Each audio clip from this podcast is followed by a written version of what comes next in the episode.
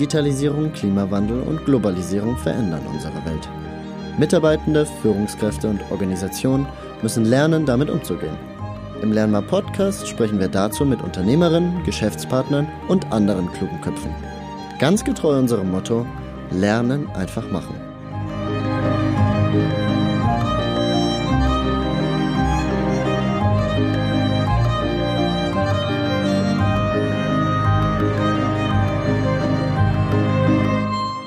Hallo und herzlich willkommen zu einer neuen Episode des Lernmal Podcasts.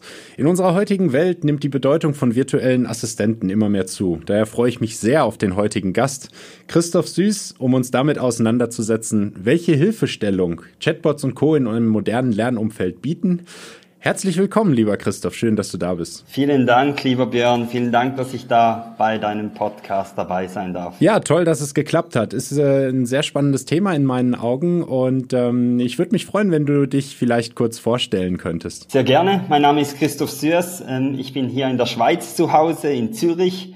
Darum entschuldige ich mich auch gerne bereits für mein nicht so klares äh, Hochdeutsch, aber ich gebe mir natürlich Mühe.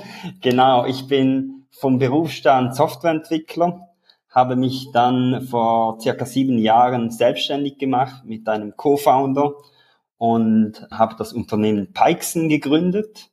Ähm, das Unternehmen Peixen, ähm, aktuell sind wir da sieben Mitarbeiter und wir entwickeln vor allem Voice- und Chatbots. Ja, das klingt sehr spannend. Wie kam es dazu, dass ihr euch um Voice- und Chatbots gekümmert hattet? Die Geschichte, die ging so, dass wir ähm, als klassisches Softwareentwicklungsunternehmen gestartet sind. Das heißt, wir haben alles Mögliche an Individualsoftware entwickelt und haben uns dann so nach zwei Jahren Dasein mal gefragt, so hey, wir wollen irgendwie in die Nische gehen. Wir wollen nicht einfach so der, der Allzweckladen sein, sondern wir wollen irgendwie uns spezialisieren. Und dann haben wir geschaut, was sind so die neuen Technologien, natürlich auch ein bisschen den Markt analysiert und dieses Thema Chatbot war da völlig ähm, ziemlich neu und ähm, sehr spannend, diese Möglichkeiten. Das hat uns beide ähm, sehr fasziniert und darum haben wir gesagt, hey, schauen wir uns das mal an und schauen, was ist bereits möglich und was bringt die Zukunft. Und so sind wir in die Welt von Chat und Voicebots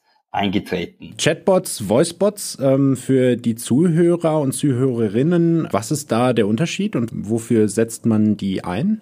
Genau, es gibt da ganz viele Begriffe um diese Chat-Voicebot. Man spricht auch von digitalen oder virtuellen Assistenten zum Beispiel. Und da, da gibt's verschiedene Finessen, die das Ganze unterscheiden. Grundsätzlich, wenn wir von Chatbot sprechen, dann sprechen wir vor allem ähm, von Chats, also wenn wir schreiben, so wie wir es kennen bei einem WhatsApp oder einem Microsoft Teams, bei diesen ganzen Messengern. Und bei VoiceBot sprechen wir von der Sprache, also wenn wir das Ganze zum Beispiel über ein Telefon machen oder wenn wir uns mit ähm, diesen digitalen ähm, virtuellen Assistenten wie einer Alexa zum Beispiel oder einem Google Assistant, Siri, wie die Bekannten heißen, unterhalten. Also dort, wo die natürliche Sprache und unsere Stimme zur Geltung kommt. Wenn du jetzt überlegen müsstest, äh, wo würdest du ähm, einen Chatbot eher einsetzen oder wo einen Voicebot? Äh, gibt es da irgendwie Spezifika, wo man jetzt sagt, dafür ist dies oder jenes äh, Format etwas geeigneter? Also ich glaube, grundsätzlich muss man sagen, der Einsatz von solchen Bots ist immer sehr Use Case abhängig. Also per se mal, der Chatbot, der digitale Assistent ist nicht eine Allerweltslösung, die jedes Problem löst, sondern man muss immer ganz genau hinschauen und sagen, ist das der, der richtige Use Case. Wenn wir vom Chatbot sprechen, da haben wir weniger technische Hürden, da man ähm, direkt ähm, dieses Transkribieren von der Stimme in die Schrift, das fällt weg. Das heißt, das ist stabiler und das eignet sich natürlich vor allem zum Beispiel für die Integration in solche Messenger oder auch direkt auf Webseiten. Da ähm, bietet sich das sehr an. Wenn wir von VoiceBot sprechen, dann ist so ein Punkt diese, eben diese Google Assistant Siri Welt oder dann auch ein spannendes Thema, die ganzen Telefonbots. Und hier bei der Entscheidung ähm, unter anderem ist natürlich so, dass heutzutage noch sehr viel übers Telefon funktioniert. Also sehr viele, ich sage mal in Customer Support Centern oder so, da geht sehr viel übers Telefon, noch nicht so viel über Chats. Und da ist natürlich einerseits die Strategie, wie bringe ich die Leute mehr in, auf den Online-Kanal, dass ich dort mit Chatbots arbeiten kann. Und andererseits die Frage, kann ich eben zum Beispiel mit so einem ähm, Telefonbot ähm, auch gewisse Dinge automatisieren. Das ist sehr ein extrem spannendes Thema. Wir kümmern uns ja auch um das äh, Thema Podcast, auch Podcast als äh, Format zum Lernen. Ähm, da sprechen wir eben genau von den Dingen, die du jetzt auch eben äh, genannt hattest. Viel Wissensmanagement funktioniert in der heutigen Zeit einfach so, dass immer noch textuelle Eingaben erforderlich sind. Und ähm, das Hören und das Sprechen hat insofern einen Vorteil, als dass ich gerätunabhängig bin. Das heißt, ich muss ja nicht ein, ein Eingabegerät mit mir führen. Habt ihr Beispiele, wo ihr auch auf so etwas zurückgreifen könnt? Absolut. Also was, was wir machen, ist, ähm, dass wir zum Beispiel auch Voicebots bauen, die ähm, keinen kein Telefon oder keinen irgendwie jetzt solchen virtuellen Assistenten, eben so ein Google-Gerät und so brauchen, sondern Tools, die wir direkt aufs Handy machen. Also sprich Web-Applikationen, Mobile-Apps, wo man dann zum Beispiel aktuell in einem, einem Use Case, den wir entwickeln, in der Pflege, also zum Beispiel in, in Spitälern, ähm, direkt Informationen zur Pflege direkt über Voice dann ins System speichern kann. Und das ist natürlich, da, in, da kommt, kommen die ganzen Vorzüge von so einem Conversational User Interface, also einer, einer Schnittstelle zwischen Mensch und Maschine, die auf einer Konversation basiert, zum Vorschein die ganzen Vorteile, genau. Da geht es darum, dass man eben zum Beispiel die Augen nicht braucht. Man muss nicht irgendwie seine Augen aufs Mobile oder in einen Bildschirm richten, sondern kann, man kann die Augen verwenden, um das Geschehnis rundherum zu beobachten und die Feststellungen zu machen, die nötig sind. Das ist so ein Vorteil. Und ich meine, der ganz große Vorteil per se, wenn man so einen Schritt zurück macht, ist einfach, dass ich eigentlich mit einem Computer in meiner natürlichen Sprache mich unterhalten will. Wenn wir so ein bisschen die Evolution von den Benutzeroberflächen eintauchen, dann wissen wir, früher haben wir diese, diese Konsolen verwendet oder so, wie man es im, im einen oder anderen Hackerfilm noch sieht, wo irgendwie alles ähm, weiß auf schwarz ist, irgendwie so. Da haben wir mit Befehlen gearbeitet. Das ist eigentlich ganz ähnlich, was, was wir mit Chatbots heute machen, aber das Problem war, diese Befehle, die musste man lernen. Die musste man kennen, lernen, wissen, wie man die anwendet. Wenn man das kann, ist das eine super Sache. Aber die meisten Leute kennen die einfach nicht. Und darum ging man dann so weit, dass man gesagt hat, hey, wir haben jetzt Bildschirme, wir können das Ganze in eine Symbolik verpacken, wir können zum Beispiel für das Löschen von Dateien verwendet man einen Papierkorb, macht diese, diese Brücke zur realen Welt. Das ist ein guter Ansatz, aber es ist grundsätzlich auch einfach ein Werkzeug, wie wir jetzt eben mit den ähm, Fähigkeiten der Technologie mit dem Computer sprechen können. Und jetzt geht's wirklich so weit, dass wir mit Konversationen eigentlich so sprechen können, wie wir es gelernt haben, wie wir es von klein auf geübt haben oder auch jetzt in dieser ganzen Welt von den Chats kann man ja glaube ich fast schon sagen, dass das Chatten schon wie ähm, ein natürliches ähm, Instrument der Menschen ist, weil wer, wer ist nicht irgendwie auf WhatsApp, Telegram, Facebook, Messenger und so weiter unterwegs. Und darum sehen wir gerade bei, bei verschiedenen Use Cases wirklich dort die Sprache als ein sehr nützliches Instrument, um, um Dinge schnell und einfach zu erledigen, die sonst ähm, viel komplexer sind. Die Interaktion mit technischen Geräten ist immer wieder ein spannender Punkt, äh, was auch wir feststellen. Unserer Auffassung nach ist es so, dass äh, gerade die jungen Leute sich damit deutlich leichter tun, diese Tools auch anzunehmen. Stichwort auch Vertrauen in die Technologie. Also was kenne ich, womit bin ich vertraut, dass ich mich dem Ganzen auch öffnen kann. Wohingegen Menschen, die nicht mit digitalen Geräten aufgewachsen sind, sich dahingehend eher schwer tun. Habt ihr Ansätze oder Ideen, wie ihr auch die mit erfolgreich in solche Tools integrieren könnt? Also was du sagst, ist absolut korrekt, das sehe ich auch so. Ähm, vor allem in Bezug, wo sind die, die Generationen, die Leute unterwegs, oder? Also wer, wer schnappt sich noch das Telefon, wer ist vor allem online unterwegs? Also ich sage mal so, ich denke, meine Generation oder vor allem auch noch die jüngeren Leute ähm, wenn die etwas reservieren wollen, wenn die etwas kaufen wollen, da, da landet man zuerst mal im Internet. Und ich sage jetzt mal, bei meinen Eltern, ähm, da greift man eher mal zuerst zum Telefon und versucht das. Das ist so natürlich immer sehr eine pauschale Einstufung, aber so über die Generationen kann man das anschauen. Ich glaube, ein wichtiger Bereich, wenn man Chat- und Voicebots entwickelt, ist neben der ganzen Technik, ist ähm, das sogenannte Conversational Design. Und da, ähm, da kann man auch wieder die Brücke machen zu, zum grafischen Design. Also wenn man eine Benutzeroberfläche macht, dann braucht die ähm, dann muss die den Benutzer leiten und ihm möglichst selbsterklärend zeigen, wie das Ganze funktioniert. Und das ist, das ist eine, eine Riesenwissenschaft. Ich meine, man kennt es immer wieder, wenn irgendwie das E-Banking oder ich weiß nicht, irgendeine andere wichtige Webseite ähm, denkt, sie machen dann Redesign, ja, dann kommt öfters Frust auf. Manchmal ist man auch erfreut und sieht, es wird einfacher. Aber diese Paradedisziplin, die gibt's auch, wenn es darum geht, Konversationen zu gestalten. Nämlich so, dass sich das Gegenüber einerseits das Ganze versteht, andererseits ähm, natürlich auch jetzt mit den ganzen Gefühlen und Emotionen sich je nach Use Case, ähm, da ein Vertrauen aufbaut, sich in, in sicheren Händen fühlt. Wenn es um Sales geht, äh, muss der Chatbot, der, der digitale Assistent, der muss begeistern, er muss Empathie zeigen. Und das sind ähm, viele, viele Dinge, die man bei so einem Conversational Design auch beachten muss, dass das bei den ganzen Generationen und den verschiedenen Typen von Menschen auch ähm, funktioniert. Jetzt haben wir eine ganze Zeit über die Integration gesprochen, das heißt also die vor allen Dingen die Schnittstelle zwischen Mensch und Maschine in dem Fall oder dem Chatbot. Im Kontext des Lernens, wo würdest du sagen, ist da genau die Nische von einem Chatbot, äh, das, was du eingangs gesagt hattest? Wir haben ja mit Micromate entwickeln wir aktuell ein, ein Tool fürs E-Learning, das auf sogenannten Conversational Learning basiert. Also so diese, diese Verbund von digitalen Assistenten mit dem E-Learning-Bereich.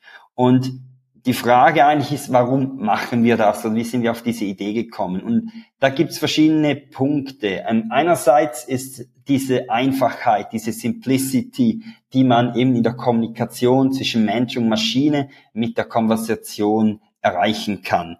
Dann ist es das Thema von der Einstiegshürde. Also das ist auch immer lustig, wenn man ein E-Learning-Tool hat, dann muss man meistens dieses halt zuerst auch noch lernen. Also man muss wissen, wo sind meine Lektionen, wo finde ich das. Und eine Konversation, wenn die gut geschrieben ist, gut getextet ist, dann ist das eigentlich, ein, da braucht es keinen großen Learning-Prozess, weil wir sind da uns gewohnt, da liest man die erste Nachricht, man reagiert und dann ist man in der Konversation und los geht es. Das heißt, diese Einstiegshürde können mit solchen ähm, digitalen Assistenten extrem reduziert werden. Unter anderem auch, und da hole ich nochmals technisch ganz kurz auf, weil man die Dinge natürlich auch in Tools integrieren kann, die man bereits kennt. Im, ein, Im Arbeitsplatz kennt man ein Teams, ein Slack, ein WebEx und so weiter und muss da eigentlich nichts Neues lernen. Also es ist so einerseits das ähm, mit, dem, mit der ganzen Sprache. Was, was extrem spannend ist, ist auch der Aspekt vom Vertrauen. Ich glaube, wenn man lernen will, dann muss man dem Gegenüber vertrauen. Ähm, ich kenne das aus der Schule, oder? Man, je nach Lehrer, je nach Professor, da, das ist sehr wichtig, was hält man von dieser Person, ähm, wie ist das Vertrauen in, in diesem Verhältnis. Und über die Sprache können wir mit, mit diesen ähm, Gefühlen, eben mit, oder mit Empathie, mit Humor ähm, und mit ähm, Persönlichkeit einfach ein, ein sehr starkes Vertrauen aufbauen. Und wir Menschen sind nicht dumm. Wir wissen, wir sprechen mit einem Chatbot, mit einer Maschine. Aber Gefühle, wenn der Chatbot mir sagt, hey, ähm, du hast das gut gemacht, diese Gefühle, die kommen doch an. Und wer das noch nicht glaubt, das sollte ich mal von einem Chatbot beleidigen lassen, weil da wird man automatisch, also das, das fühlt man, oder? Es ist nicht so, dass man einfach sagt, das ist nur eine Maschine, weil man, man spiegelt das nicht nach jeder, nach jeder Nachricht und sagt, hey, ist nur Maschine, sondern man lässt sich darauf ein und dann können wirklich auch so die Wortwahl und so, können sehr viel beeinflussen. Dazu kommen, ähm, kommt die ganze Personalisierung. Das ist auch ein super wichtiges Thema aktuell, auch im Bereich vom Lernen. Wir sehen das überall in der, in der Softwarewelt, sei es ein Spotify, Netflix, das sind so ein Paradebeispiele oder ein Amazon, wo dann weiß, welche Produkte gefallen dir noch. Und wenn du diese Serie schaust, dann, dann ähm, wäre vielleicht dies auch spannend. Meine, die gehen extrem weit. Das ist da geht so weit, dass Netflix weiß, ja, wann schaust du lieber ein Krimi und wann willst du lieber irgendwie eine Doku schauen, zu welcher Uhrzeit, von was lässt du dich beeinflussen.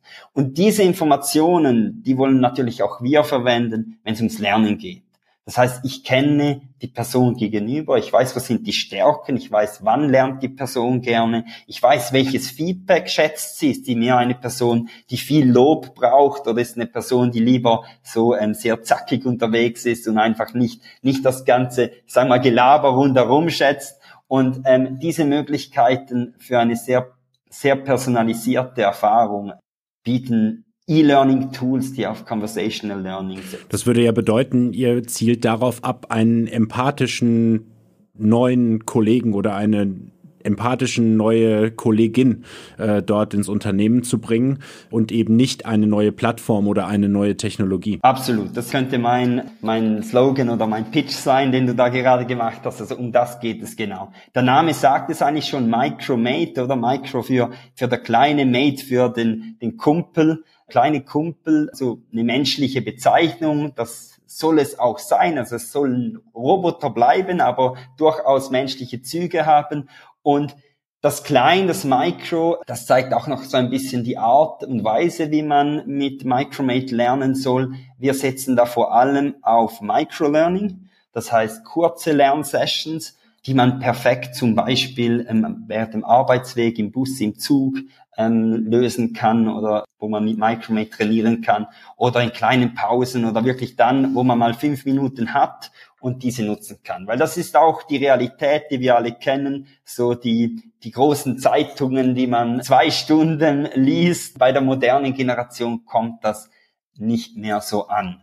Es wird alles schnell, es wird alles noch schneller. Man sieht irgendwie so von YouTube, wo man noch mal ein 10 Minuten Video schaut, hin zu TikTok, wo das nächste Video dann beginnt, schon fast bevor das andere schon aufgehört hat. Also es wird alles schneller und wir wollen uns mit Micromate auch daran anpassen, dass wir sagen, hey, Microlearning, das passt perfekt zu diesem Conversational Learning, kurze interaktive Sessions und dann geht's wieder weiter mit dem Arbeitsalltag. So, das sind die eine weitere Idee, die wir mit Micromate umsetzen wollen. Du sprichst gerade von der Generation Z. Das ist ja jetzt die Generation, die den Arbeitsmarkt fluten wird, jetzt aktuell schon tut, vielleicht in den nächsten Jahren dann auch noch deutlich stärkere Präsenz auch in den Unternehmen hat. Hinsichtlich der Anschlussfähigkeit vielleicht von den älteren Generationen, habt ihr euch da auch Gedanken gemacht, wie ihr das schafft, äh, also den, den Spagat zu schaffen, dass der Bot sowohl empathisch auf die junge als auch auf die etwas ältere Generation oder auf ältere Handlungsweisen oder Handlungsmuster einzahlt oder gewährleistet ist? Ich denke, dass, dass die, die Hürde bei, bei einer älteren Generation sind vor allem der Zugang. Also dass man diese egal bei was, immer wenn es um Technologie geht, da steht irgendwie, es steht jetzt ein iPhone dazwischen und das muss man jetzt irgendwann verstehen.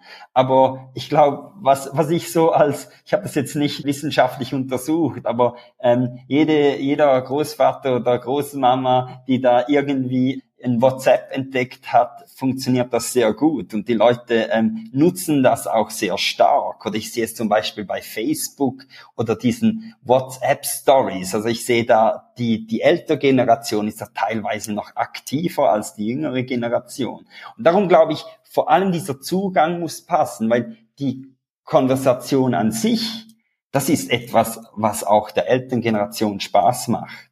Aber sie müssten das Ganze einfach, sie haben, öfters ist da natürlich so ein bisschen einfach nicht diese, eben diese, das Digital Native, das fehlt teilweise, weil es, halt jetzt, es braucht eine gewisse Überwindung, sich wieder auf was Neues einzulassen. Und ich glaube selbst, ähm, ähm, ich, ich bin jetzt noch nicht so alt, aber man merkt, dass jetzt auch die ganzen Trends, die sehr schnell kommen, und die ganze Kryptowelt, die ganze Metaverse-Sache, das braucht immer einen initialen Aufwand, damit man da wieder dabei ist und das verstehen kann und ähm, auch von, den, von dem profitieren kann. Und ich glaube, da wird es uns in ein paar Jahren gleich gehen, Björn, dass wir ähm, in dieser Generation gehören und vielleicht ein bisschen mehr ähm, Überwindung brauchen, damit wir uns mit dem nächsten Big Thing auseinandersetzen. Ich äh, merke das äh, Stand heute schon, wenn ich mit unserem jüngsten Gesellschafter Nico spreche über digitale Tools und soziale Medien. Äh, da kenne ich bestenfalls häufig noch den Namen äh, und muss mich dann damit auseinandersetzen, äh, später dann auch äh, zusammen zu googeln, äh, worum es denn dann geht, vielleicht dann auch mal das ein oder andere auszuprobieren. Also,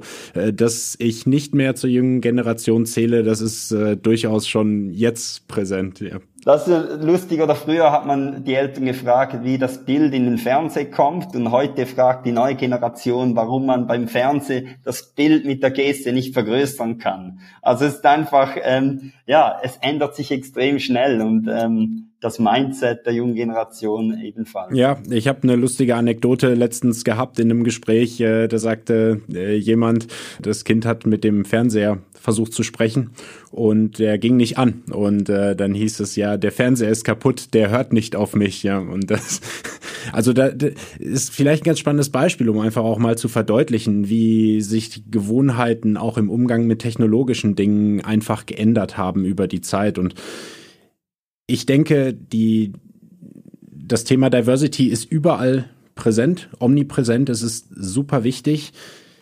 Viel wichtiger als das Thema an sich und das Bewusstsein dafür ist, denke ich, aber die angewandte Diversity, dementsprechend dann die Inklusion, das heißt einfach anschlussfähig zu sein hinsichtlich der ganzen unterschiedlichen Ausprägungen. Wir haben ja jetzt das Generationenthema schon hinreichend äh, bemüht.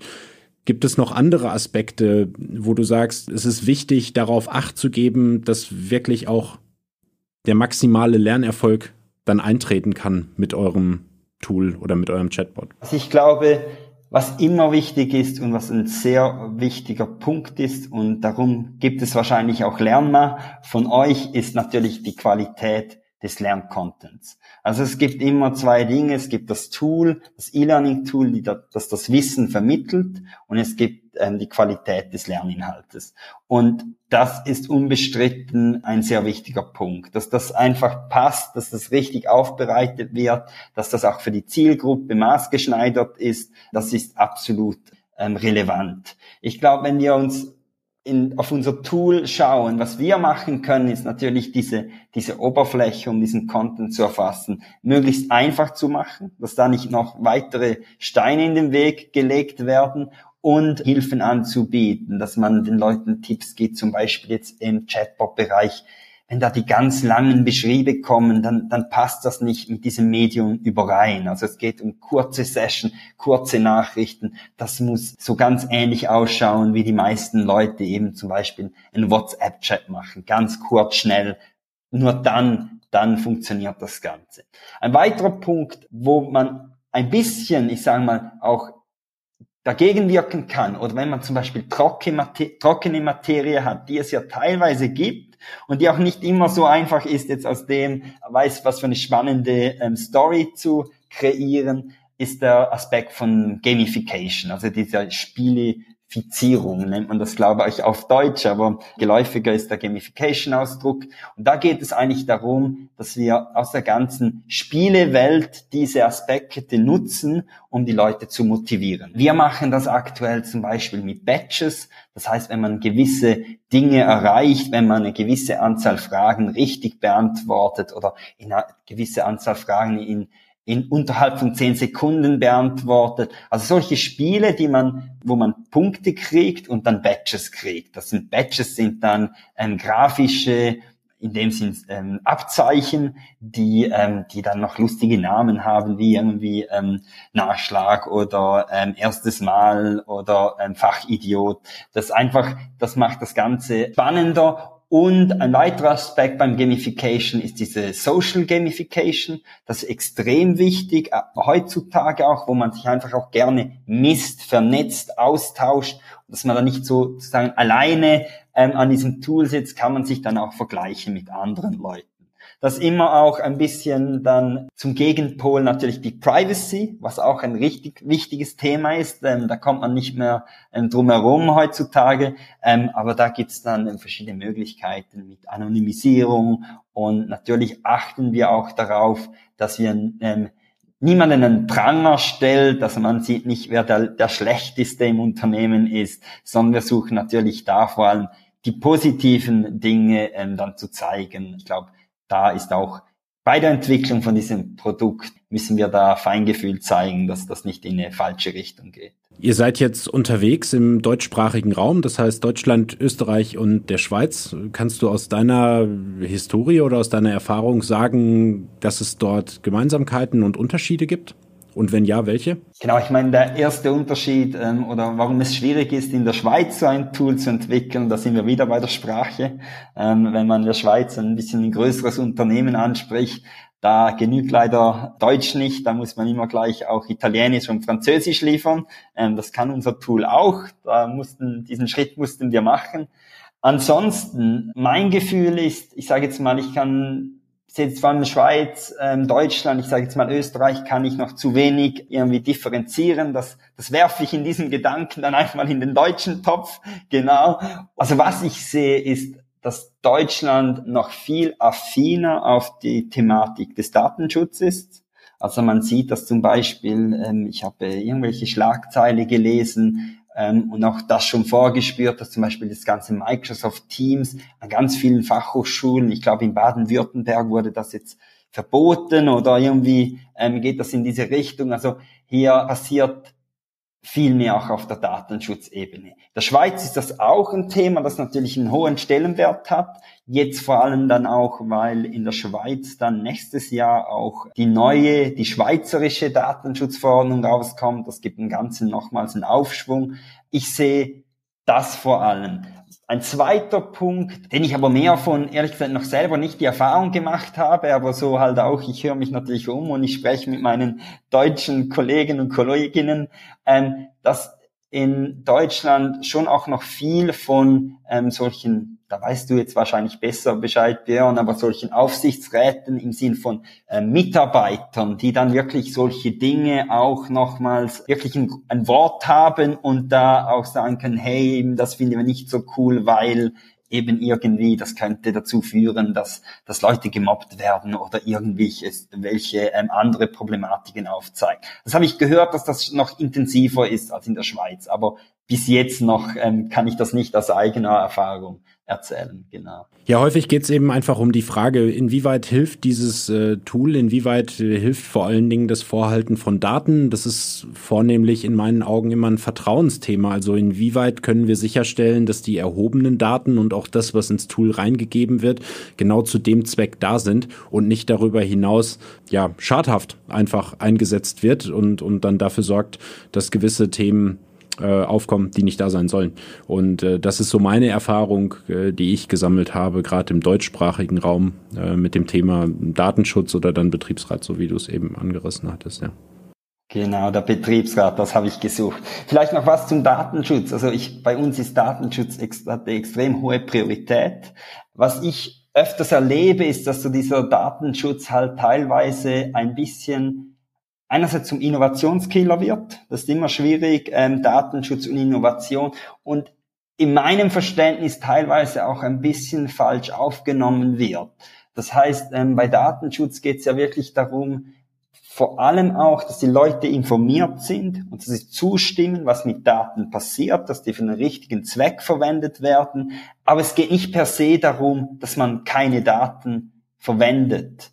Und ähm, weil das, das Verwenden von Daten bringt natürlich ganz viele Möglichkeiten. Aber ich glaube, ganz wichtig ist, dass man die halt wirklich für den richtigen Zweck verwendet, dass man wirklich auch verantwortungsvoll damit umgeht, dass man sieht, dass die Sicherheit gewährleistet ist. Ich glaube, das, das ist extrem wichtig, dass man das richtig einordnet, weil dann, denke ich, gibt man einerseits der Innovation die Chance und andererseits ähm, stellt man aber auch wirklich sicher, dass ähm, dass da nichts irgendwie Falsches passiert mit den Daten. Genau. Absolut. Ich denke, das ist auch einer der wichtigen Punkte, was man aus dem täglichen Leben mitnehmen kann. Dieses, ähm, diese Verordnung, Datenschutzgrundverordnung hat ja unter anderem dann auch dazu gesorgt, dass man, wenn man jetzt Webseiten anbrowst, äh, immer dargestellt bekommt, was mit den Daten passiert und man muss eben entsprechend einwilligen dazu, äh, um dann auch Webseiten oder, oder Plattformen auch benutzen zu dürfen.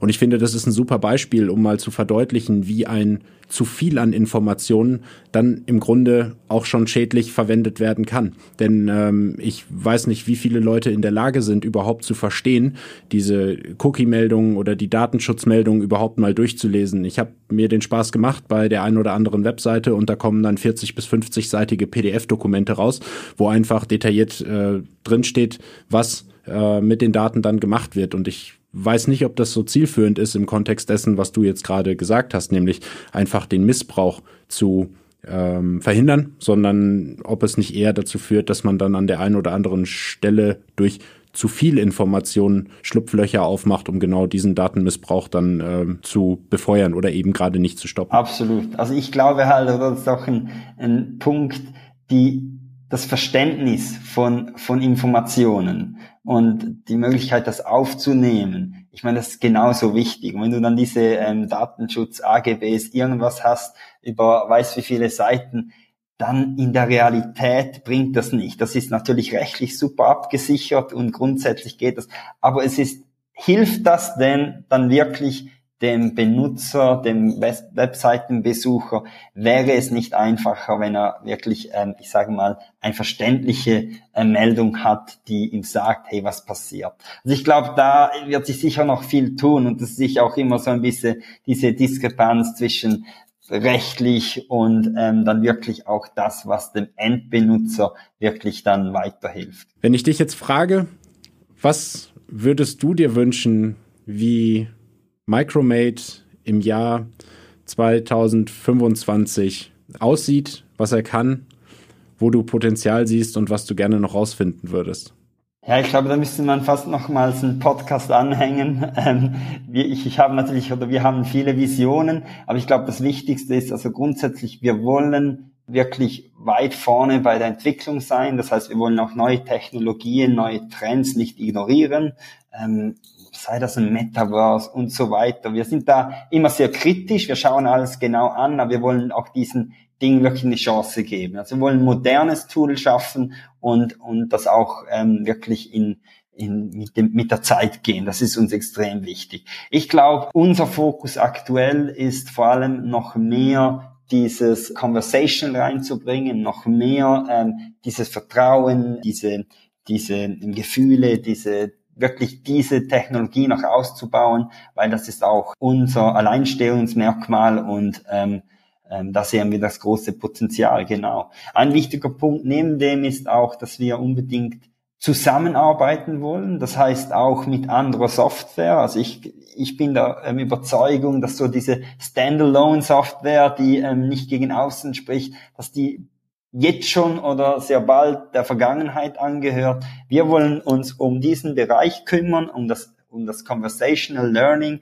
um die eins zu eins Betreuung von, ähm, von Mitarbeitern oder Mitgliedern von Organisationen. Aber da gibt's noch ganz viele Themen rundherum. Also es braucht dann auch andere Lerneinheiten und so weiter. Und hier wollen wir nicht nur auf Unternehmensebene, sondern auch auf Softwareebene diese Kommunikation zwischen Systemen und Unternehmen ähm, ermöglichen. Das ist auch etwas, was uns sehr wichtig ist. Ganz herzlichen Dank für das Gespräch, lieber Christoph. Es war sehr, sehr eindrucksvoll. Ganz tolle Inhalte, die wir jetzt hier heute besprochen haben. Und ähm, ich wünsche euch mit eurem Tool das Allerbeste für die Zukunft. Vielen Dank. Super, vielen Dank. Vielen Dank, Björn, für die Möglichkeit und äh, das interessante Gespräch mit dir. Schön, dass ihr heute mit uns etwas Neues gelernt habt. Wenn es euch gefallen hat, dann folgt uns einfach auf Spotify, Apple Podcasts oder wo auch immer ihr gerne Podcasts hört. Mehr Infos gibt's unter www.lernma.de. Wir freuen uns.